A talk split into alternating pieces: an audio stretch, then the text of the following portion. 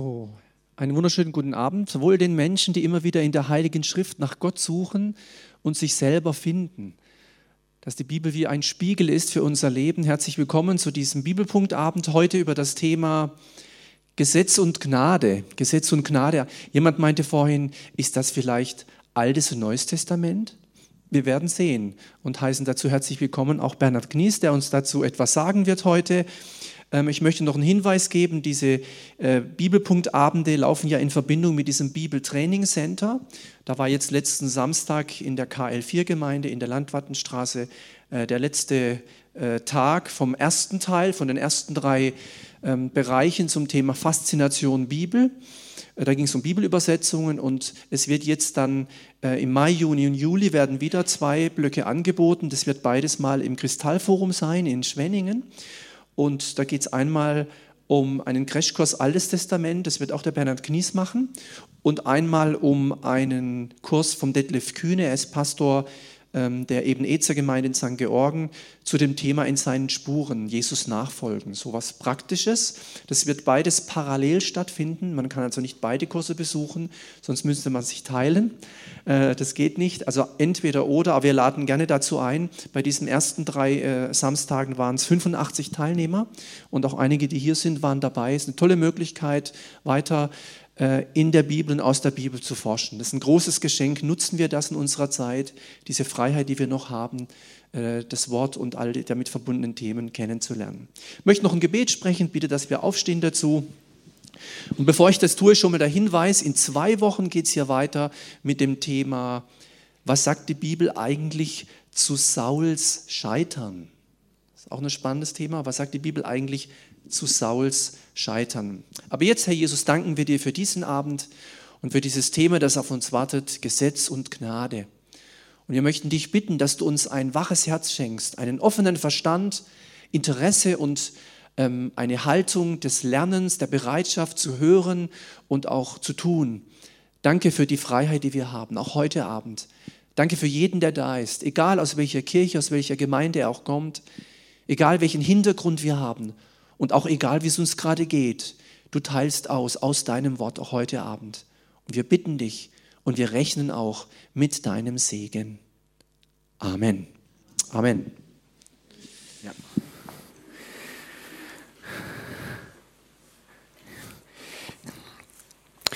Super. Äh, wenn ich heute mal ein bisschen stocke, dann liegt es daran, dass ich auf meine Lesebrille getreten bin und die jetzt nicht dabei habe. Muss ich manchmal ein bisschen weit weg, damit ich das dann gut lesen kann, was ich da will. Ähm, das Thema Gesetz und Gnade ist äh, sehr, sehr umfassend und eigentlich sollten wir vielleicht eine Bibelwoche dazu mal machen. Äh, aber wir haben einen Abend und es gibt eine Einführung in dieses Thema mit einigen den so einigen wichtigen Aspekten äh, dieses Themas und ich möchte einsteigen äh, mit zwei kurzen Vorbemerkungen. Einmal die Namen Abraham, Mose, Jesus. Und ich weiß nicht, welches Stichwort euch Ihnen da so sofort in den Sinn kommt bei diesen Namen. Abraham, Mose, Jesus. Ja. Aber wenn man das von der Bibel her sieht, dann muss man sagen, dann ist das Stichwort Verheißung das, was mit dem Leben Abrahams ganz stark verwoben ist. Abraham erhält die Verheißung, dieser sogenannte ganz berühmte ähm, abrahamitische Bund. Äh, ihm wird ein Land versprochen, ihm wird vor allem eine Nachkommenschaft versprochen und ihm wird ein großer Segen versprochen, aber nicht nur persönlich, sondern dass durch ihn und durch seinen Nachkommen die gesamte Menschheit gesegnet werden wird. Und Gott macht einfach diese Blankoscheck-Verheißung, da ist keine Bedingung dran sondern Gott sagt, das ist mein Programm, das ziehe ich durch mit dir, Abraham. Ja. Und diese, diese Verheißung, die Abraham gegeben wird, ist natürlich etwas, was letztlich in Christus erfüllt wird. Christus ist der Nachkomme Abrahams, ja, durch den alle Welt, alle Familien der Erde gesegnet werden können, durch den Glauben an Jesus Christus und seine Erlösung. Und in Kapitel 15 von 1. Mose lesen wir dann, dass Gott ihm nochmal sagt, in einer bestimmten Situation, schau dir mal den Sternenhimmel an, ne? so zahlreich wie die Sterne da sind, also so kannst du nicht gar nicht zählen, so viele, ja, so zahlreich wird deine Nachkommenschaft sein.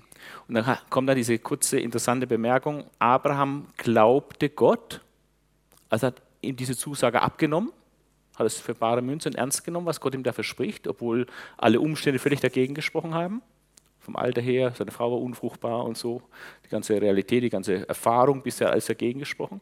Aber er hat Gott vertraut und dann heißt es, und Gott rechnete ihm dieses Vertrauen, diesen Glauben an zur Gerechtigkeit. Dann Mose ist klar, Mose ist die Gestalt, die wir mit dem Gesetz in Verbindung bringen. Äh, er bekommt von Gott das Gesetz, legt es dem äh, Volk vor. Und das ist eine sehr spannende Geschichte, was dort am Sinai läuft. So im, im, etwa ein Jahr nach dem Auszug aus Ägypten machen sie da Zwischenlager am Sinai. Und dann äh, zitiert Gott mehrmals Mose auf den Berg und unterhält sich mit ihm und so und sagt ihm da klar, dass Gott Israel auserwählt hat als ein ganz besonderes Volk und dass es ein Eigentumsvolk ist und dass es ein Volk von Königen und Priestern sein wird und dass er jetzt einen Bund mit ihnen macht und dass er ihnen Gesetze gibt und dass sie diese Gesetze befolgen sollen. Und wenn sie diese Gesetze befolgen, dann werden sie stark gesegnet werden. Und äh, da sind nach, neben den zehn Geboten noch einige andere Gesetze, die da gegeben werden. Und das wird dann auch in ein kleines Buch geschrieben, das sogenannte Buch des Bundes, lesen wir dann in 2. Mose 24. Und das ähm, wird dann am Schluss mit einer Opferzeremonie äh, feierlich praktisch eingeführt, dieser Bund. Und werden Opfer gebracht, mit Blut alles besprengt. Und ihnen wird dann dieses Bundesbuch, diese Bestimmung, diese Gesetzesbestimmung vorgelesen und das Volk stimmt dann darin ein, sagt, ja, dieses Gesetz wollen wir tun. Ja. Und auf Gehorsam gegenüber dem Gesetz war ganz klar der Segen Gottes, aber auf Ungehorsam gegenüber dem Gesetz war Fluch. Und dieses Gesetz ist etwas, was dazugekommen ist. Nicht etwas, was die Verheißung ersetzt hat, die Abraham gegeben worden ist, sondern die einfach dazugekommen ist für ganz bestimmte Absichten Gottes, wo wir heute noch mehr darüber hören werden, was die Absichten Gottes mit dem Gesetz eigentlich waren. Aber es ist eine Zugabe, dieses Gesetz. Hebt diese Verheißung nicht auf, sondern ergänzt sie und äh, war eigentlich vorbereitend gedacht, vorbereitend auf Christus. Und in, Galater 3, 17 sagt Paulus ganz klar, dass etwas, was vorher gegeben wurde, nicht die Verheißung, äh, durch das Gesetz, was 450 Jahre später dann erst gegeben wurde durch Mose, dass die Verheißung da überhaupt nicht aufgehoben wird, ja, sondern ist weiterhin gültig, die Verheißung an Abraham. Also Abraham und Verheißung, Gesetz und Mose. Und bei Jesus, er ist dann derjenige, der die Gnade bringt. Und es gibt hochinteressante Parallelen zwischen Mose und Christus, über 150 Parallelen zwischen Mose und Christus. An vielen Stellen überbietet äh, Christus auch den Mose. Und das ist für Juden völlig sensationell, weil der Mose ganz, ganz oben steht in der Hierarchie. Ja, Mose, Mose über alles. Und jetzt kommt äh, das Neue Testament und die, das Neue Testament macht klar, dass Jesus sogar über Mose ist. Ja. Und da heißt es schon, in Johannes Evangelium fängt es schon an, in Kapitel 1, Vers 16 und 17. Und je länger ich Christ bin, desto mehr lernt man manche, manche Verse erst schätzen. Man hat da früher ein bisschen drüber hinweggelesen oder gar nicht so in der Tiefe erfasst. Das ist ganz normal, das braucht einfach viel Zeit. Äh, das Wort Gottes immer tiefer kennenzulernen. Aber dieser Satz hat es total in sich, äh, was es da heißt. Von Christus wird hier gesagt, aus seiner Fülle haben wir alle, also alle Gläubigen, alle Gläubigen, ausnahmslos, aus seiner Fülle haben wir alle empfangen Gnade um Gnade. Denn das Gesetz wurde durch Mose gegeben. Die Gnade und Wahrheit aber, und das ist noch viel mehr und viel besser als das Gesetz, die Gnade und Wahrheit aber ist durch Jesus Christus geworden. Ja. Aber das ist schon mal als Vorbemerkung ganz wichtig. Mose, äh, Abraham und Verheißung, Mose und Gesetz, Christus und Gnade. Und, äh, und Christus ist so mit der Gnade verbunden, dass er im Prinzip fast die personifizierte Gnade ist. Ja. Deswegen heißt in Titus äh, 1, äh, in Titus 2, äh, Vers 11 sogar, die Gnade Gottes ist erschienen. Ja, wo ist die Gnade Gottes erschienen? Christus ist erschienen. Und in dem Kommen Christi ist die Gnade Gottes sichtbar geworden. Also Christus und Gnade ist untrennbar verbunden, so wie Mose Gesetz untrennbar verbunden ist. Das war die erste Vorbemerkung. Zweite Vorbemerkung. Das Wesen des Gesetzes das ist sehr wichtig, dass man das versteht, welche Begriffe äh, da miteinander zusammenhängen. Und da gibt es so ganze Begriffsketten, die miteinander ver verbunden sind. Und da gibt es eigentlich zwei so konkurrierende Ketten, will ich mal sagen. Die eine Kette ist Gesetz. Gesetz erfordert Werke. Muss das Gesetz tun. Ja? Und wenn man dann das tut, dann bekommt man Lohn aus Verdienst, berechtigten Lohn. Ja. Und das der Lohn, der einem verheißen ist, ist Leben. Ja. Wer das Gesetz tut, sagt Gott, wird leben. Die Bibel sagt ganz klar, es gibt eine Gerechtigkeit aus dem Gesetz. Du kannst gerecht werden aus dem Gesetz, wenn du es alles tust. Die Betonung liegt auf alles. Immer und alles. Juden haben das dann ein bisschen unterteilt, ich glaube 645 Gebote und Verbote und so. Immer und alles. Und Paulus sagt mal, wenn du an einer einzigen Sache scheiterst, dann ist das ganze Gesetz gebrochen. Bist ein Gesetzesbrecher. Ja. Aber diese Kette ist wichtig. Gesetz, Werke und etwas Verdienst. Dann hat man was geleistet und bekommt etwas eben, man hat sich das verdient. Ja. Und das was man sich dann verdient hat, wäre das Leben. Der Einzige, der es wirklich geschafft hat, war Jesus. Er hat das Gesetz gehalten, er war ohne Sünde. Er hat dieses Gesetz wirklich vollbracht, er hat es erfüllt, er hat was verdient, er hat sich das ewige Leben verdient. Von daher hätte Jesus überhaupt nicht sterben brauchen. Und nur deshalb, weil Jesus nicht hätte sterben brauchen, wegen seiner Sünde, weil er keine hatte, war er fähig und bereit und konnte für unsere Sünde sterben, stellvertretend. Sonst hätte er für sich sterben müssen, wenn er selber gesündigt hätte. Aber diese Kette, Gesetz, Werke, Verdienst, das führt zum Leben. Das Problem ist nur, keiner kann das, diese Kette durchhalten. Es gibt eine andere Kette beim Gesetz, äh, und das ist dann die, die mehr mit unserer Lebensrealität zu tun hat, nämlich Gesetz und Übertretung. Dass man an irgendeiner Stelle das Gesetz bricht. Und da ist auch eine ganz klare Schlussfolgerung von Gott vorgegeben, die völlig eindeutig ist und wo es nichts zu deuteln gibt. Gesetz und Übertretung führt zu Fluch und Zorn. Verflucht ist, heißt es, wer nicht tut oder bleibt in alledem, was hier geschrieben steht. Und der nicht tut und einhält alles, was im Gesetz geschrieben steht. Und wenn man das als Maßstab nimmt, den Gott hat, äh, dann sind wir alle verflucht sind wir alle unter dem Fluch, weil keiner, kein Mensch in der Lage ist, das Gesetz von vorne bis hinten in allen Verästelungen äh, einzuhalten. Wahrscheinlich nicht mal einen einzigen Tag. Gott sei Dank sind es nicht die einzigen Ketten, die es gibt. Ja, die eine ist zwar toll, führt zum Leben, aber für uns unerreichbar. Und die andere ist schrecklich, ist nicht zu Fluch und Zorn und da sind wir alle betroffen. Zum Glück ist das nicht das Einzige. Ja, es gibt eine andere Kette, und diese Kette, die geht eigentlich auf Abraham schon zurück. Da geht es eben auch nicht nach Werken, geht es auch nicht um Gesetz bei Abraham, sondern bei Abraham geht es um Verheißung, um Glaube. Und dieser Glaube an die Verheißung führt zur Rechtfertigung. Und diese Rechtfertigung ist dann nicht ein Verdienst, nicht ein Lohn für eine Leistung. Glaube ist keine Leistung. Glaube ist ein Annehmen dessen, was Gott uns schenkt ja, was Gott uns verspricht, ein Annehmen, ein Verwahrhalten, ein fest darauf vertrauen, was Gott verspricht, da glaube ich und das führt mich zur Rechtfertigung und dass ich aber gerechtfertigt werde dadurch, ist Gnade, sagt die Bibel. Ja, das steht in Römer 4 äh, an verschiedenen Stellen eindeutig. Also das ist eine die entscheidende Kette und auf dieser Kette springen wir auf. Ja, da sind wir dran als Christen. Bei uns geht es nicht nach Gesetz und Werken, dass wir uns irgendwas verdienen, ja, sondern bei uns geht es eben nach Verheißung. Wer an Jesus Christus glaubt, der wird errettet werden. Ja. Das ist die Verheißung. Wir glauben an das Evangelium, wir werden dadurch gerechtfertigt und das Ganze ist aber aus Gnade. Das ist kein, keine Verdienst. So, diese Eingangsfrage war sehr gut. Äh, hat Gesetz Altes Testament und Gnade Neues Testament? Nee, so kann man es nicht sagen. Es ist schön gemischt. Wir finden äh, Gnade auch im Alten Testament. Wir finden auch Gesetze und Vorschriften und ja, äh, Dinge, die wir tun sollen als Christen, auch im Neuen Testament. Also es ist schon ein bisschen gemischt. Und deswegen habe ich hier auch als ersten Hauptpunkt Gesetz und Gnade im Alten Testament anhand von Beispielen. Und das ist mir sehr wichtig geworden im Laufe meines Christenlebens, äh, weil es ganz fundamental wichtige, bedeutsame Beispiele sind, wo der Unterschied zwischen Gesetz und Gnade hervorragend deutlich wird. Das eine ist das Königtum Saul. Finde ich gutes Thema, wird in zwei Wochen noch mehr dann darüber gesagt.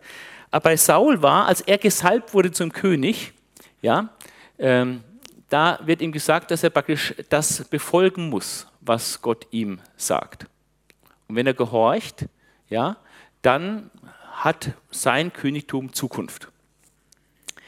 Und ähm, da will ich aber auch mal einige Verse lesen aus 1 Samuel 13, ähm, um dann das Scheitern Sauls äh, aufzuzeigen und einige interessante Worte. Ähm, 1 Samuel 13.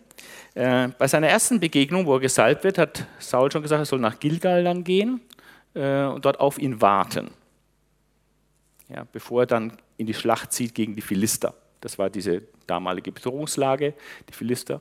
Und er sollte in Gilgal mit dem Heer dort auf ihn warten, bis Samuel kommt. Dann wollen sie Gott anflehen um Gnade und dann in den Krieg ziehen. Ja. Und dann kommt aber eine sehr schwierige Situation für Saul.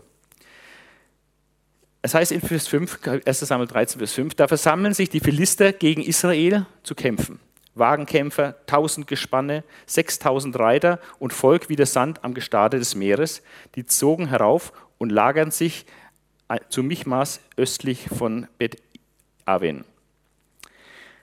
Also ziemlich starkes feindliches Heer.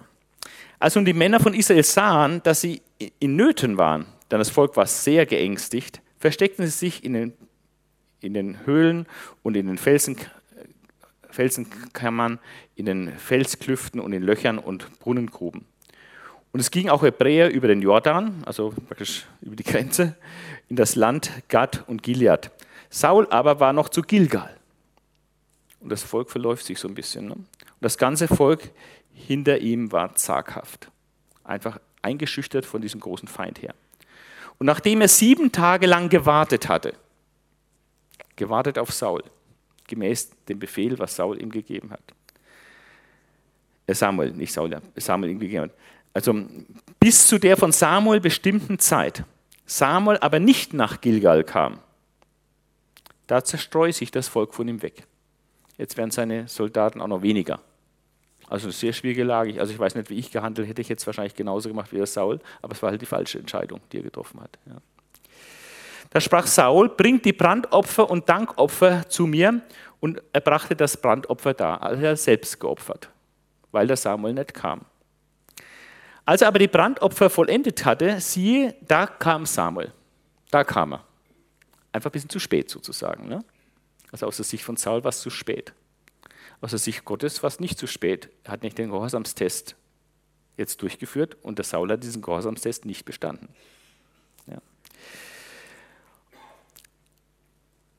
Da kam Samuel. Da ging Saul hinaus ihm entgegen, um ihn zu begrüßen. Samuel aber sprach, und jetzt kommt's. Was hast du gemacht? Saul antwortete, als ich sah, dass das Volk sich von mir zerstreute und dass du nicht zur bestimmten Zeit kamst und dass die Philister zu Michmas versammelt waren, also aufgrund dieser Umstände, die gut nachvollziehbar sind, ja, da sprach ich, nun werden die Philister zu mir nach Gilgal herabkommen und ich habe das Angesicht des Herrn noch nicht erbeten. Da wagte ich's und opferte das Brandopfer.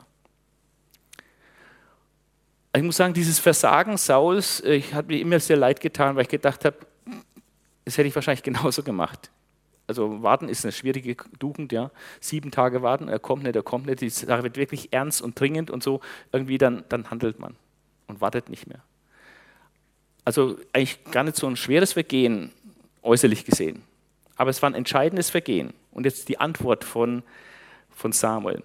Samuel aber sprach zu Saul, du hast töricht gehandelt dass du das Gebot des Herrn, deines Gottes, das er dir geboten hatte, nicht gehalten hast. Denn sonst hätte er dein Königtum über Israel auf ewig bestätigt. Damit sagt Samuel, jetzt ist vorbei. Keine ewige Bestätigung deines Königtums. Dein Königtum wird ein Ende haben. Wenn du gehorsam gewesen wärst an diesem Punkt, dann hätte dein Königtum ewig bestätigt. Aber du warst es nicht. Du hast versagt vorbei. Hat mir immer leid getan, der Saul. Ein Versagen und es ist vorbei. Und das ist das Wesen des Gesetzes. Das ist das Wesen des Gesetzes. Ein Versagen und die Riesenchance ist ein für alle Mal vorbei. Es gibt keine Hintertür, kein Plan B, es ist vorbei. Eine Chance, einmal versagt, es ist vorbei. Das ist das Prinzip des Gesetzes. Richtig hart. Und im Kontrast dazu sehen wir das Königtum Davids. Äh, 2. Samuel 7, 2. Samuel 7, äh, da muss ich auch einige Verse lesen.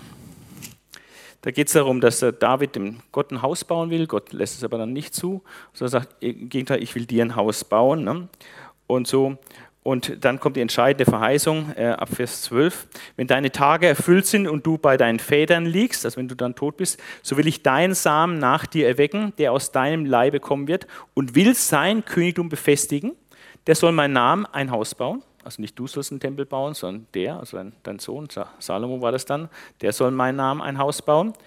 Und ich will den Thron seines Königreichs auf ewig befestigen. Ist eine Verheißung. Keine Bedingung. Eine Verheißung. Auf ewig befestigen. Und jetzt kommt das Entscheidende. Es ist also eine Verheißung an, an David, aus reiner Gnade natürlich gegeben. Ich will sein Vater sein und er soll mein Sohn sein.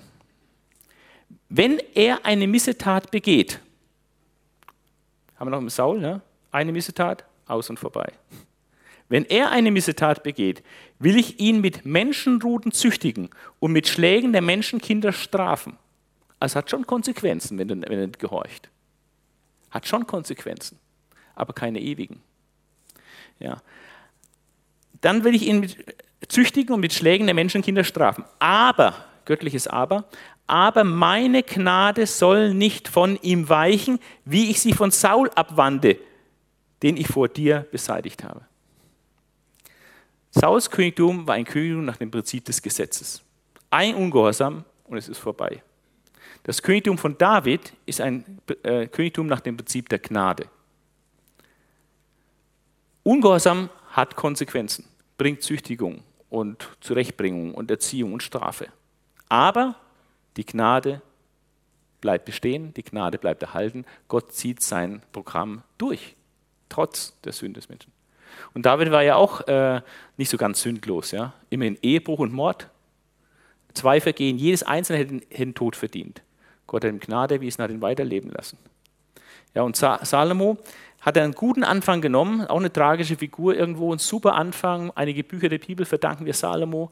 Und dann, gegen Ende seines Lebens, hat er, der den Tempel gebaut hat, auch andere Götzentempel gebaut für seine vielen heidnischen Frauen und hat sich dem Götzendienst hingegeben und den Götzendienst gefördert. Also nicht er selber direkt, aber einfach, dass seine Frauen den Götzendienst durchführen können. Und es war eine ganz, ganz schwere Sünde. Und es führt dann praktisch zur Reichstrennung, dass zehn Stämme ihm weggenommen werden und so weiter. Und ein, nur ein Stamm ihm beibehalten wird. Aber das wird ihm äh, gelassen, eben auch als Akt der Gnade. Äh, äh, dann eben aufgrund des Gnadenbundes, den Gott mit David gemacht hat, der auf seinen Sohn Salomo übergegangen ist. Ja, äh, deswegen wird ihm nicht alles weggenommen. Er bekommt einen Stamm, eine Leuchte in Jerusalem und es wird auch nicht zu seinen Lebzeiten alles stattfinden, muss er gar nicht sehen, wird das bei seinem Sohn stattfinden. Ist Gnade. Gnade im Gericht. Gott hat gezüchtigt mit Menschenruten äh, und äh, mit Menschen, menschlichen Schlägen gezüchtigt, aber er hat nicht seinen sein Bund weggeworfen, hat nicht die Sache als erledigt betrachtet, sondern er sagt, ich ziehe das weiter durch. Es ist ein Gnadenbund, es steht ich stehe dazu, auch wenn hier Fehler passieren. Wird Strafe haben, aber ich stehe dazu. Und ähm, so sehen wir also auch beim Königtum Salomo die Gnade durchschimmern, bei allem Gericht, was dann auch über ihn und sein Königtum kommt, was dann zur Reichstrennung führt. Und der König Jerobeam dann der erste König des Nordreiches. Ähm, dieses Königtum sehen wir dann, wenn wir das lesen, auch wieder, ist auch wieder ein Königtum, was nach dem Gesetz geht wo es heißt, wenn du mir gehorchst, dann will ich dein Königtum auf immer bestätigen. Aber Jerobeam versagt total, macht, also macht für den Götzendienst ein, diesen Kälberdienst und so weiter und verändert alles, die ganzen religiösen Riten und so hält sich dann nicht am Wort Gottes, tut Jerusalem nicht mehr als die Zentral, als Ort des Zentralheiligtums achten, sondern baut neue Zentralheiligtümer in Bethel und in Dan und so weiter. Also ganz schwerer versündigt er sich. Und dann wird sein Königtum auch weggenommen und seine Dynastie wird völlig ausgelöscht, völlig vernichtet. Ja. Und so geht es auch mit den anderen Königen im Nordreich, da ist keiner, der Bestand hat. Ja. Wenn es nach dem Gesetz geht, hat es keinen Bestand. Wenn es nach Gnade geht, hat es ewigen Bestand. Das sind wichtige äh, Aspekte. Und das ist schon im Alten Testament äh, ganz klar vorgezeichnet. Jetzt gehen wir ins Neue Testament und ähm, jetzt geht es ein bisschen zügiger nach dem Skript, weil ich jetzt äh, weitgehend mich an das Skript äh, entlang hangele. Gesetz und Sündenerkenntnis. Hier ist ein Text aus Römer 3, 9 bis 20, sehr, sehr wichtig. Ähm, Paulus argumentiert im Römerbrief ähm, in Kapitel 1 ab Vers 18, dass die Heiden schuldig sind äh, vor Gott. Dann in Kapitel äh, 2, dass auch die Juden schuldig sind vor Gott, trotz ihrer Beschneidung und trotz ihrer Gesetzeserkenntnis sind sie schuldig. Ja? Und dann kommt er zum Höhepunkt und sagt praktisch, alle Menschen sind schuldig vor Gott. Und äh, diesen Gedanken ähm, führt er dann aus. Ähm, einerseits sagt er, haben die Juden einen Vorzug in Kapitel 3, Vers 1? Er sagt, ja, sie haben, haben Vorzug gegenüber den Heiden, die Juden. Vor allem ihnen ist das Wort Gottes anvertraut. Riesenvorzug. Ja. Ähm, und dann fragt er, ja, was ist nun mit dem Vorzug? Sage, ja, in gewisser Hinsicht haben sie auch wieder keinen Vorzug. In einer Hinsicht haben sie einen Vorzug, weil ihnen das Wort Gottes anvertraut ist. Aber im Blick auf die Sünde haben sie keinen Vorzug, weil sie auch unter der Sünde sind. Und dann fügt Paulus äh, diesen Gedanken zu festigen, äh, dass die Juden letztlich, letztlich keinen Vorzug gegenüber den Heiden haben, weil sie äh, genau wie die Heiden auch schuldig sind vor Gott, auch der Gnade bedürfen. Ja. Ähm, und dann beweist Paulus anhand der Heiligen Schrift äh, diese These, dass auch die Juden völlig schuldig sind vor Gott. Und das macht er mit einem Schriftbeweis und ist der längste Schriftbeweis des Neuen Testaments. Äh, es gibt keinen anderen Schriftbeweis innerhalb des Neuen Testaments, der umfangreicher wäre als der in Römer 3. Und äh, in diesem umfassenden Schriftbeweis, wo Paulus sehr viele Bibelstellen aus allen Teilen des Alten Testaments zusammenzieht und, und wie eine geballte Ladung praktisch da äh, aufschreibt, äh, werden aber zwei Aspekte äh, herausgearbeitet bei, dieser, bei diesem Schriftbeweis. Der erste Aspekt ist, dass jeder einzelne Mensch schuldig ist vor Gott. Das ist der erste Aspekt. Da ist kein Gerechter, auch nicht einer. In Klammern sind immer die Stellen, wo man das im Alten Testament findet. Ja. Da ist keiner, der verständig ist. Da ist keiner, der Gott sucht. Alle sind abgewichen. Sie sind allesamt untauglich geworden. Da ist keiner, der Gutes tut. Auch nicht einer. Also in Anbetracht dessen, dass es damals noch keine Konkordanz gab, muss man sagen, hat Paulus ein unglaublich umfassendes Bibelwissen. Ja. Aus welchen Teilen der da einfach die Stellen zusammenzieht. Ja. Äh, ohne Konkordanz, einfach aus dem Kopf heraus, weil er die Bibel so gut kennt. Also du die ganzen Stellenlisten, die es da so gibt, oder ein Großteil der Stellen, die es da gibt, ja, querbeet aus allen Teilen. Und all diese Bibelverse, durch zwei oder drei Zeugen ist eine Sache ja schon fest. Ja, er hat hier fünf oder mehr Zeugen ja, für, die, für die, diese Wahrheit. Jeder Einzelne ist schuldig. Ja. Das heißt, wenn man das zusammenfasst, diesen, diese Vers 10 bis 12 von diesem Schriftzitat, oder diesen Schriftbeweis, dann muss man sagen, diese ersten Zitate begründen die Universalität der Sünde, die völlige Allgemeinheit der Sünde. Die Sünde ist universal. Heiden, Juden, jeder Einzelne, alle, alle sind unter Sünde, ausnahmslos. Jeder Mensch ist vor Gott schuldig. Das ist der eine Aspekt. Dann geht es weiter im Schriftbeweis, Vers 13 bis 18. Ihr Schlund ist ein offenes Grab, mit ihren Zungen handeln sie trügerisch. Otterngift ist unter ihren Lippen. Ihr Mund ist voll Fluchens und Bitterkeit. Ihre Füße sind schnell, Blut zu vergießen. Verwüstung und Elend ist auf ihren Wegen. Und den Weg des Friedens haben sie nicht erkannt. Es ist keine Furcht Gottes vor ihren Augen. Zunge, Lippen, Mund, Füße, Augen. Egal welche Sinnesorgane du anschaust, alle sind mit Sünde belastet. Alle funktionieren sozusagen nicht richtig, wie sie es eigentlich sollten, sonst werden die falschen Dinge getan. Es ist also nicht so, dass meinetwegen nur unsere Augen verdorben sind. Der Mensch ist total verdorben. Und diese, diese Schriftstellen begründen praktisch die Wahrheit, dass die Sünde total ist. Nicht nur universal, jeder Einzelne ist Sünder, sondern sie ist auch total. Also der Mensch ist praktisch ein Totalschaden im Blick auf Sünde. Ja? Das ist nicht nur ein bisschen äh, verletzt oder verwundet oder ein bisschen kaputt, leicht kaputt, sondern es ist ein Totalschaden in, in jeder Hinsicht, jeder Hinsicht verdorben. Ja. Also Universalität der Sünde, Totalität der Sünde. Und dann kommt er zur abschließenden Schlussfolgerung und die haben mit unserem Thema Gesetz zu tun. Weil in diesen vier Schlussfolgerungen, die er bringt, äh, ist dreimal vom Gesetz die Rede. Zum Ende seines Argumentationszusammenhangs, der von Kapitel 1,18 bis Kapitel 3,20 reicht, zieht Paulus jetzt vier überaus wichtige Schlussfolgerungen. Das erste ist, äh, müssen weitergehen, weiter scrollen, diese vier Schlussfolgerungen. Das Gesetz Also dieser Schriftbeweis stopft den Juden den Mund. Also wenn vorher die, die Juden vielleicht noch diskutiert hätten, ja, die Heiden sind schuldig, das sehen wir ja ein, aber wir doch nicht. Ja, wir halten noch das Gesetz, wir sind beschnitten, wir sind gottesfürchtig, wir, machen, wir beten, wir halten die Festversammlung und machen, machen, machen, machen. Ja? Dann sagt aber hier die Schrift, und die Schrift ist den Juden gegeben und es redet von den Juden, ja, so ist es aber. Also die Schrift tut ihnen das widerlegen, sodass sie also zum Schweigen gebracht werden. Jetzt können sie nichts mehr sagen. Würden sie gegen Gott argumentieren. Weil die Schrift, was die Schrift sagt, sagt Gott. Ja. Also das erste, der Schriftbeweis, also das Gesetz, und das sind alles Dinge vom Alten Testament her, stopft den Juden den Mund. Man kann nicht mehr argumentieren. Man wird überführt, un, unwiderlegbar überführt. Dann das andere, ähm, dadurch wird deutlich, die ganze Welt, nicht nur die Heiden, auch die Juden, sind schuldig vor Gott. Was auch deutlich wird durch diese äh, Sache, ist, dass durch die Totalität und Universalität der Sünde die Gesetzeswerke bewirken keine Rechtfertigung. Und Paulus stellt damit einen Gegensatz auf zu den Aussagen in 3. Mose 18, Vers 5 und 5. Mose 6, Vers 25. In beiden Versen steht das Gleiche. Wer das Gesetz tut, wird leben. Aber weil es eben niemand tut, und das hat er ja gerade üppig bewiesen, dass es niemand gibt, der es tut, kann auch niemand dadurch durch dieses Tun leben. Also durch Gesetzeswerke kommen wir nicht, niemals bei der Rechtfertigung an. Das funktioniert bei uns nicht. Ja. Eine, was soll dann das Gesetz? Und da sagt er als vierte These, äh, das Gesetz ist ein Augenöffner.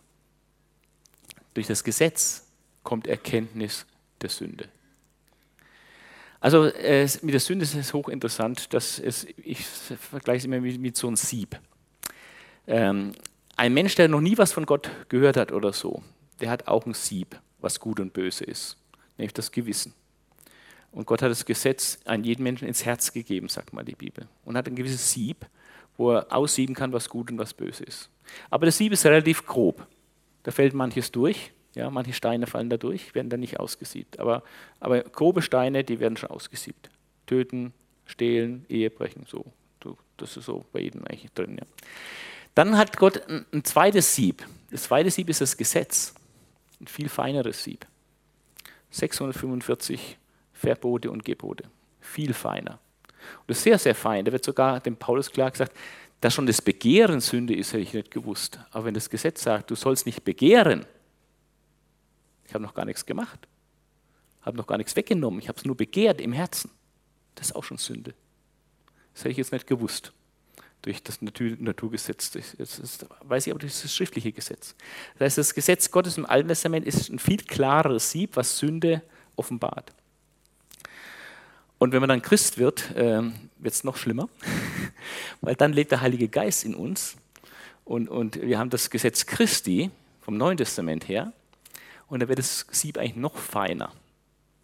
Und je länger wir als Christ unterwegs sind äh, und wirklich, wenn wir ernsthaft mit dem Herrn unterwegs sind, dann wird unser Gewissen immer mehr geschärft und immer mehr geprägt vom Wort Gottes, vom Heiligen Geist. Das heißt, unser Sieb wird immer empfindlicher. Unsere Sensoren für Sünde werden immer empfindlicher. Und das führt dann dazu, dass ich zwar vielleicht objektiv weniger sündige und nicht so grobe Sachen mache, aber subjektiv mich durchaus vielleicht oft schlecht fühle, weil ich einfach weiß, das hast du wieder falsch gedacht. Oder warst ungeduldig. Ja, haben anderen Leute gar nicht mitgekriegt, aber du kriegst es mit und es klagt dich an, weil Sieb feiner geworden ist. Also, wir, also merken wir uns mal diese drei Siebe. Das Gesetz im Herzen, also unser Gewissen, das jeder Mensch hat. Das schriftliche Gesetz, was die Juden haben, schon feineres Sieb. Und die Christen haben noch feineres Sieb, die leben unter dem Gesetz Christi. Ja. Und dieses Gesetz, ob das im Herzen ist oder das schriftliche Gesetz oder bei Christen noch intensiver, dieses Gesetz führt zur Erkenntnis der Sünde. Es deckt auf, was Sünde ist. Und diese vier Schlussfolgerungen sind von daher klar bewiesen und wie Pflöcke fest im Boden eingeschlagen. Und hinter diesen vier Schlussfolgerungen kann und darf eine Gemeinde nicht zurück, wenn sie auf dem Boden des biblischen Evangeliums stehen will. Jetzt kommen wir zur Stellung des Christen äh, zum Gesetz. Muss ich mal gucken, ob ich die Uhr richtig sehe. Ja, okay, geht noch. Ähm, jetzt kommen wir zu einem anderen Text, Römer 7. Da müssen wir jetzt mal reinschauen, weil das ist das große Kapitel im Neuen Testament, wo es zum Thema Gesetz was gesagt wird. Äh, Geht es nicht um der Christ und das Gesetz in Römer 7. die Stellung des Christen zum Gesetz. Wie ist ein, in welchem Verhältnis steht jetzt jemand, der Christ ist, der an Jesus glaubt, zum Gesetz des Mose? Das ist eine wichtige Frage. Und da gibt es leider äh, auch verschiedene Antworten und viel Verwirrung. Ja, und manchen ist es nicht klar. Es gibt manche, die das sehr stark nach, versuchen, nach dem Gesetz zu leben. Ja. Äh, andere sagen, wir haben überhaupt kein Gesetz mehr. Ja, also hören wir mal einige Dinge hier. Was fundamental gelehrt wird vom Wort Gottes, ist, dass der Gläubige im Blick auf das Gesetz eigentlich tot ist. Von einem Toten kannst du nichts mehr eintreiben. Vom, vom Toten kannst du nichts mehr fordern. Einen Toten kann man nicht mehr in die Tasche langen, der ist weg. Ja. So wie wir der Sünde gestorben sind, nach Römer 6, sind wir nach Römer 7 auch dem Gesetz gestorben. Das heißt, das Gesetz hat, kann uns gar nicht mehr, weil wir im Blick auf das Gesetz gestorben sind. Wann? Ja, durch unsere Verbindung mit Christus. Ja, wir sind mit Christus verwachsen in seinen Tod und seiner Auferstehung. Und so ist, wenn einer gestorben ist, halten wir dafür, dass alle gestorben sind. Also wir sind mit Christus auch dem Gesetz gestorben. Und Paulus bringt das an einem Beispiel. Wenn er jetzt, äh, die, der hat wahrscheinlich die Juden im Blick, die denken, oh, wäre ich jetzt dem Gesetz untreu, wenn ich jetzt Christ werde und messianischer Jude werde? Bin ich dann dem Gesetz untreu? Dann bringt er anhand des Beispiels der Ehe, sagt er, dass das nichts mit Untreue zu tun hat. Wenn eine Frau, während ihr Mann noch lebt, eine andere Verbindung eingeht, dann ist sie eine Ehebrecherin. Aber wenn ihr Mann stirbt, dann ist sie völlig frei, wieder eine neue Verbindung einzugehen. Ist sie keine Ehebrecherin. Wenn eine Witwe wieder heiratet, ist auch keine Ehebrecherin. Ja, das argumentiert Paulus hier. Und dann verwendet er das auf, ähm, auf die Christen an und sagt, dadurch, dass wir mit Christus gestorben sind, sind wir im Blick auf das Gesetz gestorben. Von daher sind wir nicht ehebrecherisch, wenn wir jetzt äh, an Christus hängen und nicht mehr unter dem Gesetz sind. Ja. Das so der, der, es hinkt ein bisschen der Vergleich, äh, weil ja beim Vergleich der Ehe der überlebende Teil frei ist für die neue Verbindung. Ähm, wenn wir als Christen mit Christus gestorben sind, sind wir der gestorbene Teil. Aber mit Christus sind wir auch wieder auferweckt und auch wieder lebend. Ja, und frei für eine neue Verbindung. Also das ist eine fundamentale Aussage. Der Gläubige ist für das Gesetz tot. Das heißt, das Gesetz hat 0,0 Anspruch an, Gläubige. Wir sind nicht mehr unter dem Gesetz. Ja. Das heißt aber nicht, dass wir völlig gesetzlos handeln. Das ist ein anderes Thema. Ja.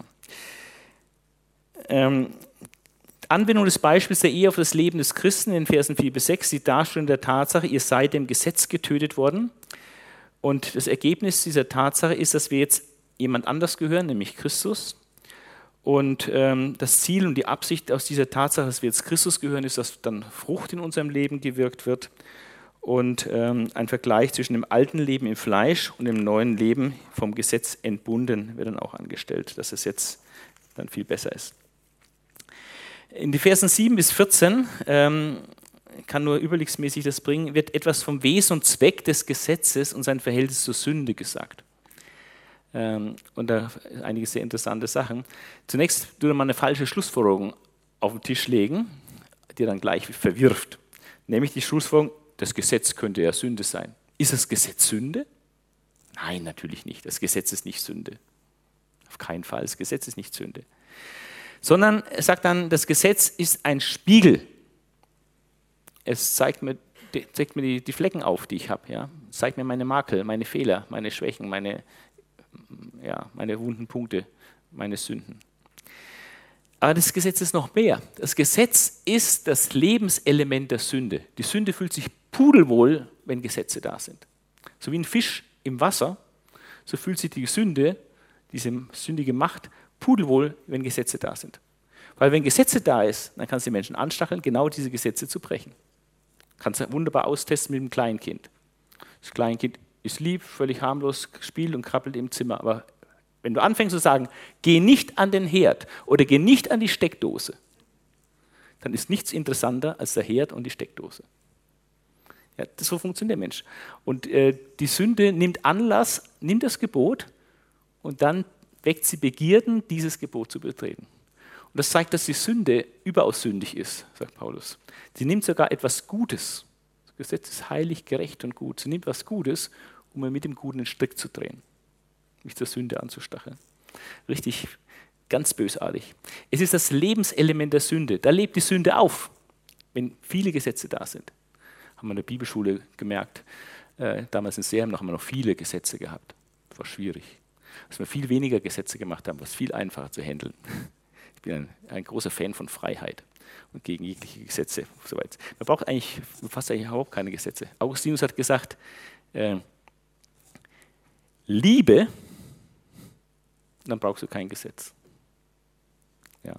Und das ist völlig richtig, hat Jesus auch. Ja. Gott lieben, deinen Nächsten lieben, ist das gesamte Gesetz. Alles erfüllt. Wenn du Gott liebst und deinen Nächsten, musst du schon überlegen, nachdenken, was heißt lieben. Heißt auch mal jemanden ermahnen, muss man auch jemanden mal vors Schienbein treten und sagen, so geht es nicht, das ist auch Liebe. Ja. Aber wirklich Gott lieben und deinen Nächsten lieben, wenn das dich wirklich leidet, erfüllt alles. Wirst du nicht schuldig. Ja. Also, das Gesetz wurde zum Leben gegeben, bewirkte aber den Tod, weil wir es eben übertreten. Das Gesetz selbst ist schon heilig, gerecht, gut und auch geistlich. Das Gesetz offenbart erst die Sünde in ihrer ganzen Sündhaftigkeit. Wie schrecklich verderblich die Sünde ist, dass sie sogar das Gute, ein Gesetz nimmt, um mich draußen strikt zu drehen. Ja, und dann geht Paulus weiter und zeigt einen aussichtslosen Kampf des Fleisches oder des Ichs gegen die Sünde. Und äh, das ist ein interessanter Gleichklang und da hat viel mit unserem Thema Gesetz zu tun. Deswegen gehe ich kurz darauf ein. Paulus sagt hier in Römer 7, der große Feind ist die Sünde. Zitat, ich bin um die Sünde verkauft, die in mir wohnende Sünde vollbringt das Böse durch mich. Ich bin ein Gefangener des Gesetzes der Sünde, mit dem Fleisch diene ich dem Gesetz der Sünde, also das ist der Feind. Und äh, der Kampf des Fleisches ist der Kampf des Ich. In diesem Abschnitt kommt dann 26 mal Ich, 11 mal mir, mein Mich vor. Nirgendwo sonst so eine Dichte im Neuen Testament von Ich, mir, meiner, mich und so. Gleichzeitig kein Wort von Jesus und keine Nennung des Heiligen Geistes. Und die Eigenart des neuen Bundes nach Ezekiel 36, 26 ist aber, wo Gott sagt, und ich werde machen, dass ihr in meinen Satzungen wandelt und meine Rechte bewahrt und tut. Der alte Bund sagt, Wer das Gesetz hält, wird leben. Der neue Bund sagt, Gott sagt, ich werde machen, dass ihr in meinen Gesetzen wandelt und es tut. Er ist verantwortlich. Er macht das durch seinen Heiligen Geist, ja, indem er in uns wirkt und uns verändert und uns in die Richtung bringt. Ja. Okay, aber wenn ich, das, wenn, ich, wenn, ich, wenn ich jetzt kämpfe unter Absehung des Heiligen Geistes, wenn ich kämpfe gegen die Sünde, dann habe ich zwei Waffen. Zwei starke Waffen, die mir zur Verfügung steht. Die erste Waffe ist das Gesetz. Wenn ich sage, wenn ich weiß, was Gott will, auch die halbe Miete. Gott sagt mir, was du willst, dann mache ich es. Denkt man so, ne? Aber das ist äh, übler Bumerang. Ja, aber das kommt hier vor. Die Denke hier hinter, wenn ich weiß, was Gott von mir will, dann ist die Schlacht doch schon halb geschlagen. Ja? Und er sagt, ich stimme dem Gesetz bei, dass es gut ist. Denn ich habe nach dem inneren Menschen Wohlgefallen am Gesetz. Ich diene mit dem Verstand Gottes Gesetz.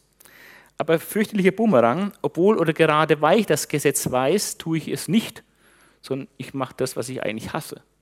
So stellt Paulus das bei sich fest. Also diese erste Waffe, Waffe Gesetz, ist stumpf. Und jetzt an dieser Stelle wollte ich einen kleinen Exkurs einflechten, was Paulus mal über das Gesetz sagt. Und habe das in drei Abschnitte gegliedert. Einmal, was das Gesetz ist, einfach Bibelstellen, was das Gesetz ist. Dann, was das Gesetz leisten kann, wozu es gut ist, was es, da, was es wirklich leistet und schafft und was das Gesetz nicht leisten kann. Einfach nur eine Ansammlung von Bibelstellen in diese drei Schubladen sortiert. Und das ist ein richtiger Augenöffner. Was ist das Gesetz?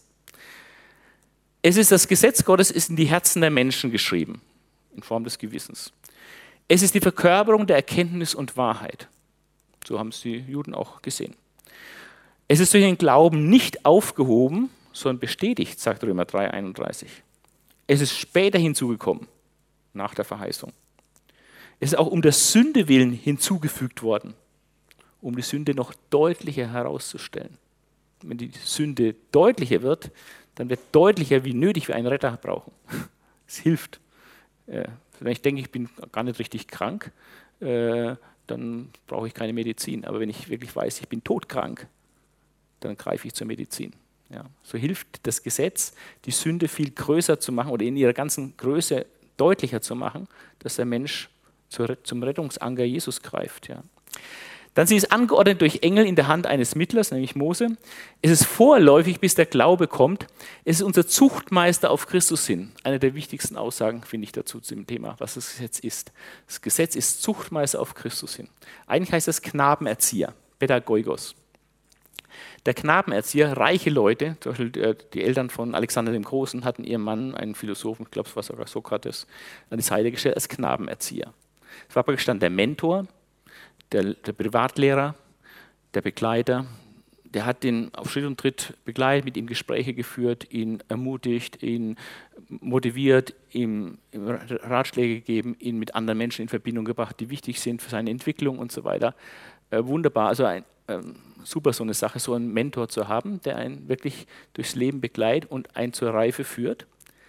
Und an dem Tag der Volljährigkeit hat der Knabenerzieher, dieser Pädagoigos, seine Schuldigkeit getan und er kann gehen. Jetzt ist der Knabe mündig. Jetzt muss er seine eigene Entscheidung treffen. Jetzt muss er eigenverantwortlich leben, ohne den Mentor ne-, ständig neben sich. Ein wunderbares Bild äh, dieser Knabenerzieher. Und Paulus sagt, das Gesetz ist dieser Knabenerzieher bis auf Christus. Und wenn, ich dann, wenn Christus dann kommt, dann kommen wir von der Unmündigkeit in die Mündigkeit dann ist der Knabenerzieher nicht mehr notwendig. Dann haben wir unsere Lektion gelernt und jetzt sind wir jetzt in der Reife, jetzt sind wir in der Mündigkeit. Ja. Es wäre also ein totaler Rückschritt, ein kindisches Verhalten, sich noch an das Gesetz so zu klammern. Das ist jetzt erledigt. Wir sind jetzt im Bereich der Mündigkeit eingetreten. Also unser Zuchtmeister, Knabenerzieher, unser Pädagogus auf Christus hin. Auf keinen Fall Sünde, es ist aber der Lebensraum der Sünde und es ist Gelegenheit der Sünde, da wo Gesetze sind, wird die Sünde immer einhaken, uns da äh, zu verführen. Das Gesetz ist zum Leben gegeben worden. Es ist heilig, gerecht und gut. Und es ist geistlich. Das Wohlgefallen auch des inneren Menschen, wir stimmen damit überein. Durch das, durch das Fleisch des Menschen allerdings kraftlos. Das Gesetz ist auch nicht aus Glauben, sondern mit Werken zu tun. Es ist aber auch nicht gegen die Verheißung Gottes. Es ist nicht gegen die Frucht des Geistes. Es ist die Feindschaft und der Zaun der Juden und Heiden trennt. Weil die einen haben das Gesetz, die anderen haben das Gesetz nicht. Die haben ein anderes Sieb. Ja? Von daher ist ja immer eine Feindschaft und auch ein Nichtverstehen. Durch Christus zum Ende gekommen oder auch zur Erfüllung gekommen. Es ist auf jeden Fall eine schlechte Alternative zu Christus. Also wenn du wählen kannst zwischen Christus und Gesetz und entscheidest dich fürs Gesetz, ja, bist du selber schuld. Ja. Äh, es ist in seiner Ganzheit zu erfüllen. Du kannst nicht sagen, ich habe 98 Prozent vom Gesetz gehalten sagte Gott, na, bist ein Gesetzesübertreter. ja. Auch von den Judaisten nicht erfüllbar. Auch die frömmsten Judaisten, die das Gesetz genau halten wollen, können es nicht erhalten. Aber es ist in der Liebe erfüllt, sagt das Wort Gottes. Das sind tolle Aussagen, eine tolle Zusammenstellung von Bibelversen, was das Gesetz ist. Was das Gesetz leisten kann, es rechtfertigt die Täter des Gesetzes. Klammer auf, nur unter uns gibt es keine, ja, Klammer zu. Es richtet die unter dem Gesetz gesündigt haben, also sprich die Juden. Es verstopft den Mund der Juden, offenbar die Schuldverfallenheit der ganzen Menschheit. Es zeigt die Erlösungsbedürftigkeit des Menschen auf. Durch das Gesetz kommt Erkenntnis der Sünde. Es bezeugt die Offenbarung der Gerechtigkeit Gottes im Evangelium. Es bewirkt Zorn. Es macht Übertretung sichtbar. Es bewirkt, dass die Sünde auch zugerechnet wird, weil das Gesetz ja da ist. Es macht die Übertretung richtig überströmend. Paulus benutzt ein Wort, was wie so ein Fluss, der über die Ufer tritt und es das Land überflutet. Durch das Gesetz, durch dieses feinere Sieb, wird die Sünde, wo man gerade hat, der Pegel ist gar nicht so hoch, viel höher und überflutet alles. Ja. Ähm, es erregt die Leidenschaften der Sünde in uns, es stellt die Menschen unter den Fluch, es erweist sich mir zum Tod, obwohl zum Leben gegeben ist. Es erweist die Sünde als überaus sündig, weil die Sünde durch etwas Gutes mir den Tod bewirkt. Und das Gesetz regierte auch den Christus während seines Erdenlebens. Christus war unter Gesetz getan. Er hat das Gesetz auch gehalten und befolgt. Das ist das, was das Gesetz leisten kann. Und was kann das Gesetz nicht leisten? Das ist eigentlich die wichtigste Kategorie. Deswegen, was kann es nicht? Menschen vor Gott rechtfertigen funktioniert nicht durch das Gesetz. Gottes Gerechtigkeit offenbaren ist nicht durchs Gesetz geoffenbart worden, sondern durch das Evangelium in Jesus Christus. Christen regieren. Nicht das Alte Testamentliche Gesetz soll die Christen regieren, sondern der Heilige Geist und Christus regiert die Christen. Sie bewirken, dass die Rechtsforderung des Gesetzes in uns erfüllt würde. Das kann nicht das Gesetz bewirken. Das macht Gott durch den Heiligen Geist in uns. Die Gesinnung des Fleisches dem Gesetz untertan machen, kann auch das Gesetz nicht machen, der Regelkatalog. Das wird das Fleisch nicht beeindrucken. Den, die im Nachstreben Erfolg bescheren, tut es definitiv nicht. Es vermittelt auch nicht den Heiligen Geist. Das möchte das Gesetz den Heiligen Geist bekommt. Es, es geschehen ja keine Wunderwerke in der Gemeinde durch das Gesetz, sondern geschehen durch den Heiligen Geist. Der einmal, einmal vorher von Gott bestätigte Bund ist durch das Gesetz auch nicht ungültig gemacht. Die Verheißung Abrahams äh, zuteil werden lassen geschieht nicht, nicht durch das Gesetz, sondern die kommen durch den Glauben an die Verheißung. Das Gesetz macht auch nicht lebendig und das Gesetz kann nicht die Sohnschaft verleihen. Also Gesetz ist definitiv sehr vorläufig. Es ist auf Christus hin eine Hilfestellung, aber es ist, das Fundamentale ist nicht das Gesetz, das Fundamentale ist die Verheißung und Christus, durch den die Verheißung erfüllt wird und durch den die Gnade gekommen ist. Ich komme zum Schluss. Eine Minute vor acht, wir werden es genau schaffen. Das Gesamtergebnis das Gesetz der Sünde und des Todes, was in meinen Gliedern ist, sagt Paulus, ist stärker als das Gesetz meines Sinnes. Also ich kann mit meinem Denken und Wollen, die zweite Waffe ist das Wollen, wenn ich nur will, wenn ich anstrenge, wenn ich will, dann kann ich das Gesetz halten. Nee, nee. Also weder durch das Kenntnis des Gesetzes noch durch, wenn ich all mein Wollen zusammennehme, kann ich das Gesetz erfüllen, kann ich die Sünde besiegen. Geht nicht. Ja. Das Gesetz der Sünde in mir ist stärker als das Gesetz meines Sinnes. So wie das Gesetz der Schwerkraft mich immer am Boden hält. Ja. Und es führt zur Kapitulation des Fleisches. Ich, elender Mensch, wer wird mich erlösen von meinem sündigen Wesen? Ja? Von dieser Sündennatur, von diesem, ja. Und dann der Ausblick auf Christus. Rettung kommt nicht von mir, dass ich mich anstrenge, irgendwas mache. Rettung kommt allein durch Gott und zwar durch Christus. Und wie diese Rettung durch Christus kommt, möchte ich abschließend mit diesen drei Bibelstellen untermauern. Äh, zwei Stellen aus dem Römerbrief und einen nochmal aus Johannes. Römer 6, Vers 14 sagt Gott, die Sünde wird nicht herrschen können über uns, weil wir nicht unter dem Gesetz sind, sondern unter der Gnade. Jetzt sagt er ja, aber ich erlebe trotzdem, dass ich manchmal sündige. Also herrscht die Sünde doch über, über mich. Nein, sie herrscht nicht. Du fällst manchmal, ich auch, ja, jeder. Ja, wir sündigen alle mannigfaltig, ja, solange wir auf Erden sind. Aber die Sünde wird nicht herrschen. Warum herrscht sie nicht? Auf drei Weise herrscht sie nicht. Erstens, weil wir manchmal und hoffentlich öf immer öfter durch die Kraft des Heiligen Geistes widerstehen, dass wir gar nicht erst sündigen. Deswegen herrscht die Sünde nicht. Zweite Option, wir sündigen doch, aber wir stehen wieder auf. Der Gerechte fällt siebenmal, aber steht wieder auf. Er geht zu Jesus Christus, der Heilige Geist treibt ihn zu Christus, er bekennt seine Sünden, bekommt Vergebung. Deswegen herrscht die Sünde nicht über uns. Und sie wird in Ewigkeit nicht herrschen, denn wenn wir auferstehen werden, bekommen wir einen neuen Leib. Ein Leib, der nichts mehr mit Sünde und mit Tod zu tun hat, der nicht mehr in der Lage ist zu sündigen. Wir bekommen die Sohnschaft, die Erlösung unseres Leibes. Und diesen verfluchten, elenden Leib, diesen Leib der Sünde und des Todes, werden wir frei werden in der Auferstehung. Und dann wird es völlig offenbar, dass die Sünde natürlich nicht über uns herrscht. Ja? Also das muss man, diese drei Möglichkeiten. Durch die Kraft des Heiligen Geistes widerstehe ich der Sünde. Durch Buße und Bekenntnis, Fliehen zu Christus, bekomme ich Vergebung der Sünde. Und bei der Auferstehung bekomme ich den neuen Leib, ist die Sünde ein für alle Mal erledigt. Die Sünde herrscht, wird nicht herrschen über uns. Warum? Weil wir nicht, nicht unter dem Gesetz sind, sondern unter der Gnade. Wir sind unter der Gnade. Denn der Lohn der Sünde ist der Tod. Aber die Gnadengabe Gottes ist das ewige Leben in Christus Jesus, unserem Herrn. Das ist Gnade. Ewiges Leben in Christus. Gnade. Nicht, dass wir fehlerlos sind, sondern die Gnade, dass wir da durchkommen mit all unseren Fehlern. Und Paulus, äh, Johannes sagt noch in seinem Evangelium, aus seiner Fülle, die unendliche Fülle Christi, aus der Fülle Christi haben wir alle empfangen Gnade um Gnade. Es ist auch ein bisschen an uns, zu diesem Thron der Gnade zu gehen.